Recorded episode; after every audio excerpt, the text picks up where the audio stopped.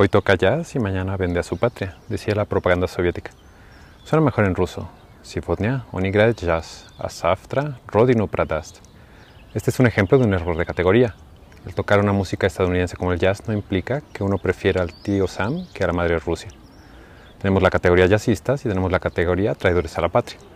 Aunque pueda haber algunos jazzistas traidores, ni todos los jazzistas son traidores, ni todos los traidores son jazzistas. Otro ejemplo es el tomar la temperatura para detectar COVID-19. La mayoría de los infectados de COVID-19 no tienen temperatura alta y la mayoría de las personas con temperatura alta no tienen COVID-19. Tendemos a cometer un error de categoría similar cuando juzgamos tendencias o ideologías políticas.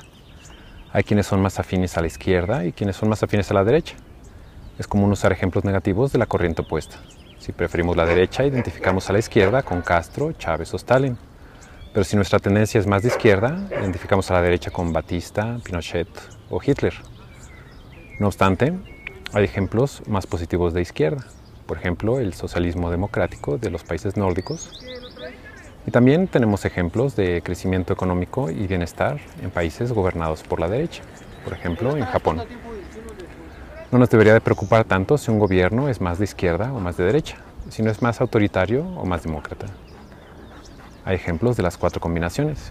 Y me parece que la mayoría preferiría una democracia sobre una dictadura, independientemente de su corriente ideológica. También opino que es más relevante qué tanta corrupción hay en un gobierno que sus tendencias políticas o ideológicas. Y de nuevo, hay ejemplos tanto de corrupción como de honestidad en todo tipo de gobiernos.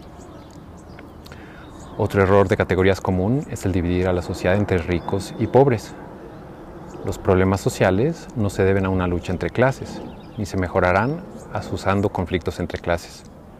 Conviene dividir a los ciudadanos en desertores, aquellos que perjudican a la sociedad, y cooperadores, aquellos que benefician a la sociedad. Vemos que hay tanto desertores como cooperadores dentro de los ricos y entre los pobres. Por lo tanto, las soluciones de problemas sociales deberían de enfocarse más en reducir el número de desertores que en una redistribución de la riqueza. Mientras más desertores haya, habrá más problemas de todo tipo, incluyendo pobreza. Si hay un mínimo de desertores, la pobreza se reducirá como consecuencia.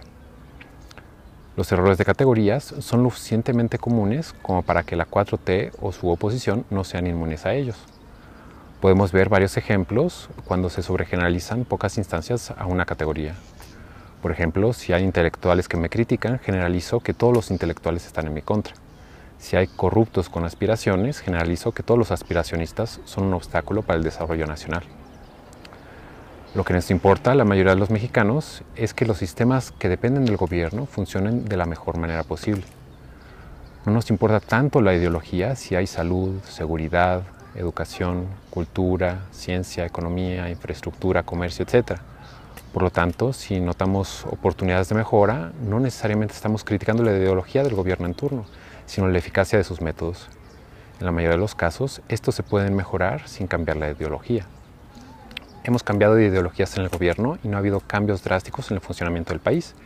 Ligeros cambios en economía, ligeros cambios en seguridad, ligeros cambios en corrupción, algunas mejoras, otros deterioros. Podemos seguir cambiando de partido en el poder, pero esto no asegura que mejorará la eficacia de los sistemas gubernamentales. Entonces, ¿cómo mejorar al gobierno? Un primer paso sería aceptar las críticas. Criticar al gobierno beneficia al gobierno si éste escucha y corrige. Notar que hay algo que corregir es muy diferente a hacer oposición que busca descalificar en cualquier oportunidad y soslayar los aciertos. Cualquier organización se beneficia si sus mismos miembros tienen la libertad y motivación de decir, aquí estamos mal, cambiemos.